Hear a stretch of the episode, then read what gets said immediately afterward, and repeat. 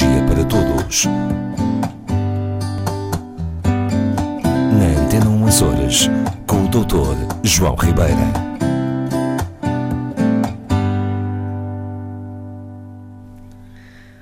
Estou eu a pensar que estamos a terminar mais um ano. É verdade.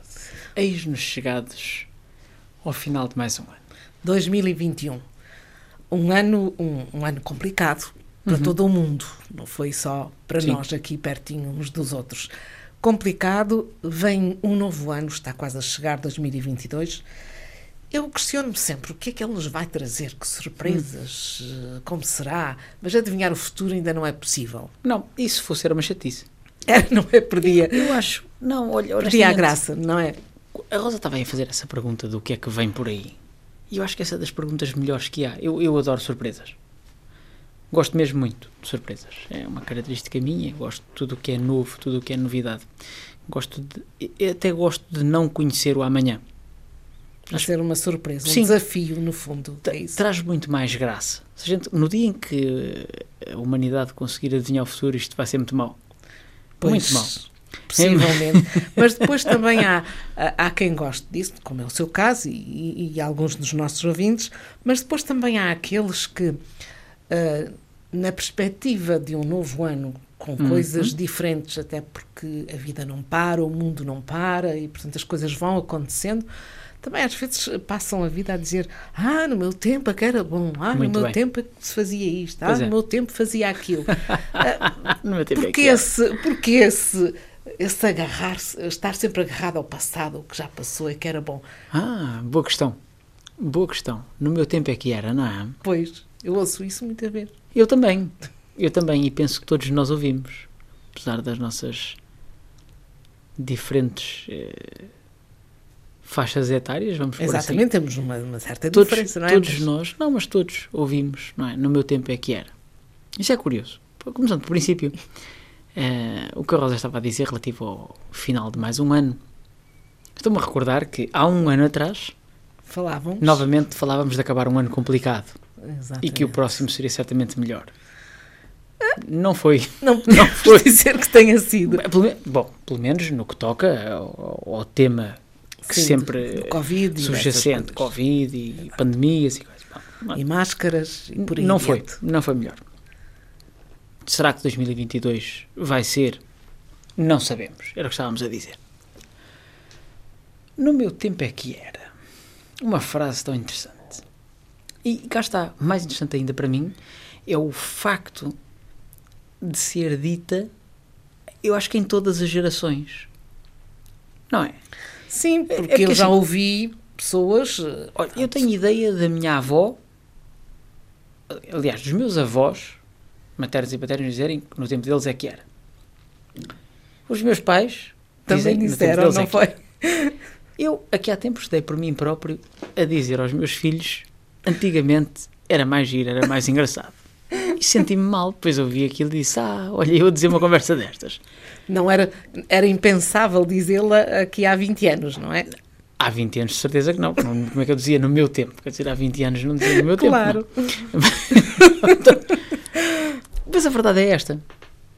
Hum, eu dá-me a ideia que todos nós, sobretudo, parece-me eh, que. Eu tenho, eu tenho uma questão a colocar aqui, que é é uma- um, um extra. Eu, eu, eu recentemente completei uma meta etária que para mim é significativa. Não é? E, e fiz realmente este raciocínio do, da história do no meu tempo é que era. E não, eu cheguei à conclusão, agora nesta altura, apesar de já ter dito aos meus filhos da altura que antigamente é que era, concluí que não. Concluí, concluí definitivamente que não. Que, que agora é até melhor que antigamente. E permita-me a falta de modéstia, mas eu acho que tive um momento de lucidez. E, e digo-lhe porquê. Esta história do meu tempo é que era acontece muito, sobretudo quando nós quando as coisas que estão à nossa volta não são muito positivas. Porquê? Mais uma vez, porque como aqui há umas semanas falávamos da questão de ter uma justificação para, não é? Eh, Aliás, foi semana passada falámos da, da justificação, não é? Para fazermos as pazes e tal. Nós, nós temos sempre que estar hum, no que se chama a, a- a coerência interna ou consistência interna. E se aquilo que eu vivo neste momento é negativo, ou eu percepciono como sendo negativo, não é difícil que eu olhe para trás com algum saudosismo. E depois surge um, uma alteração, um viés do pensamento, novamente, uma alteração do pensamento que é uma idealização do passado. Eu acho piada para a minha avó, falar de minha avó, né? pessoa que já faleceu há alguns anos e que nasceu em 1926. Apanhou uh, a Segunda Guerra Mundial e eu recordo-me dela contar que fazia. Eu já contei isto aqui há uns anos atrás. Pois, mas os ela já fazia, se já foi, já foi. Ela, ela fazia 28 km a pé pelo meio do monte para ir buscar farinha para fazer pão. Quando ela era jovem. Entretanto, umas décadas envolvidas no tempo dela é que era. Pois. eu, eu gostava de ter podido pegar a minha avó nessa altura em que ela abriu a boca a dizer uma coisa assim, era avó, então tu outra vez andar no tempo é que era bom. fora, no tempo é que era bom. Ao mesmo tempo, os meus pais dizerem, no meu tempo é que era. Quando havia tantas limitações, tantas proibições, tantas barreiras. Bom, eu, eu, sou levado a concluir, e quando eu tive a mesma conversa com os meus filhos aqui há uns tempos, então caí em mim e disse: Não estás a pensar corretamente. Porque, porque é certo que. E isto é uma verdade. A maioria de nós, salvo sejam uh, tristes exceções, avançamos para melhor. Avançamos, vamos melhorando, uh, vamos evoluindo em termos de personalidade, em termos de condições de vida não é uma melhoria a 100%, porque nas várias gerações nós vamos encontrando sempre dificuldades ao longo da vida que têm de ser ultrapassadas. Mas esta é que é a questão. Ora, muito bem, a Rosa está a tocar no ponto fundamental. Todas as gerações têm dificuldades. Diferentes umas das outras, por isso é que existe o chamado choque geracional. As ideias de uma geração são as ideias de uma geração, as ideias da seguinte são, são as ideias da seguinte, e assim sucessivamente, provavelmente até a humanidade deixar de ser humanidade. Ora, porque diabo é que geração após geração diz no meu tempo é que era? E eu só encontro uma resposta, é a tal que necessidade é? de consistência interna, de agarrar-me a algo que eu idealizo como melhor. E a palavra idealizar tem que ser aqui sublinhada três, quatro vezes. É mesmo este processo de viés cognitivo que faz com que eu veja, reveja o meu passado a uma luz que realmente não existia na altura. Não existia. Claro que havia coisas positivas. Falando de mim próprio, como o meu passado é mais recente que será de muitos dos nossos ouvintes, mas sim, eu consigo ver vantagens num mundo em que não havia tablets e telemóveis. Consigo. Brincávamos mais na rua. Eh, Éramos mais criativos na invenção dos brinquedos. É, olha, já nem vou por aí. Na invenção dos brinquedos, sim. Mas de resto, a criatividade eu tenho percebido que vai por outras vias. Uh, já nem sequer eu acho Seria no inventar, inventar formas de ocupar o tempo. Era simplesmente outro contexto, Rosa. Uhum. Era outro contexto. É só isso. Não era pior nem melhor, era diferente. Tinha vantagens, tinha muitas desvantagens. Eu, se queria que o meu pai me fosse buscar à escola, tinha que esperar que ele aparecesse. Não havia, não havia forma nenhuma de o contactar. O meu filho hoje se precisa de saber alguma coisa de mim, basta clicar num botão e fala comigo na mesma hora, a não ser que haja um problema qualquer. Claro que isto depois tem uma série de, enfim, problemas, já falámos aqui, claro. mas claro que há vantagens e dificuldades em todas as gerações. Isto vai-me levar para um aspecto muito curioso, que eu aqui há tempos li um artigo uh, de uma senhora considerada a psicóloga mais influente do mundo. Nem sequer sabia que este conceito existia, mas, pelos vistos, é um conceito. Existe uma senhora que, pela análise de uma revista importantíssima eh, da área, foi considerada a psicóloga mais, mais influente do mundo. E mais influente, não é mais importante, mais influente. Não recordo o nome dela, portanto, mas, mas enfim. Esta senhora trabalhou e trabalha sobre a memória, sobre a forma como funciona a memória. E foi particularmente importante o trabalho dela uh, na decisão sobre uh, a acusação criminal de violadores. De violadores. E, o trabalho dela foi polémico, e é polémico, junto daqueles movimentos tipo o Me Too é? das senhoras abusadas, etc.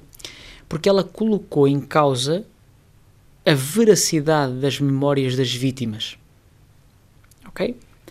Justamente por estes fenómenos que transformam a nossa memória ao longo do tempo. Isto é, o que ela diz muito basicamente é que a minha memória não é só um processo neuroquímico, é um processo neuroquímico que ao longo do tempo vai sendo transformado, vai sendo colorido, vai sendo alimentado pela minha experiência atual também e pelo meu atual quadro de referência. Portanto, em boa verdade, uma memória que reporta há umas décadas atrás é forçosamente falsa.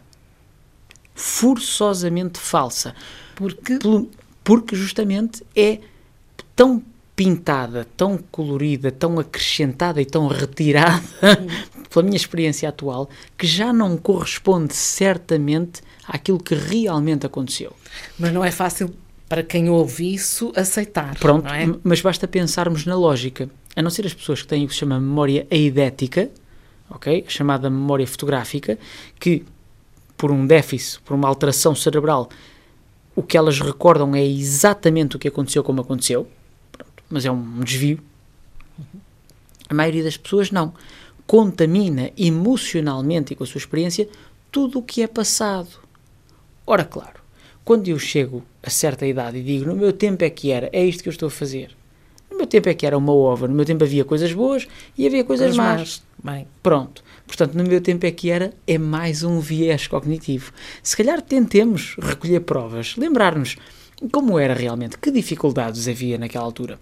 Ah, podemos concluir, que à luz do que eu sei hoje, que aquelas dificuldades eram largamente suplantadas pelos benefícios. Mas eu estou em crer que isso é porque nós vivemos à distância, porque já foi, já passou. Já passou Isto, e temos outra forma de olhar esse passado, muito bem, não é? Estamos numa fase muito melhor da nossa vida e, portanto, vemos com os olhos da nossa bonomia atual, do nosso bem-estar atual.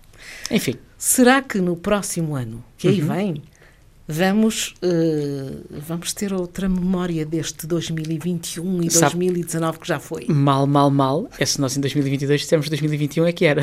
Vai ser muito mau sinal. que não aconteça. Muito mau sinal. Portanto, vamos todos... Se calhar, esperemos é que todos consigamos lidar com o que para aí vem. Eu já não peço mais. Eu, para o, para o ano novo, o que eu desejo a todos é que tenhamos a serenidade para lidar com aquilo que vier. É, é tolo, passo a expressão, fazer previsões, dado o contexto atual. Acho que devemos é manter os pés na terra, manter a cabeça o mais fria, neutra e informada possível e tomar decisões com base em critérios válidos, em, em pelo menos em argumentos fundamentados. Um feliz ano novo a todos. Agora é a minha vez de fazer das palavras do Dr. João Ribeiro as minhas uhum. e desejar a todos um ótimo 2022. Muito bem.